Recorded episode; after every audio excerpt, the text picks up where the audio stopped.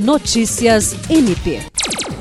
Nesta terça-feira, o Procurador-Geral de Justiça Danilo Lovisaro do Nascimento recebeu os secretários da Casa Civil do Governo do Estado, Rômulo Grandidier, e da Fazenda, José Amarísio Freitas, que estiveram no Ministério Público do Estado do Acre para uma visita de cortesia.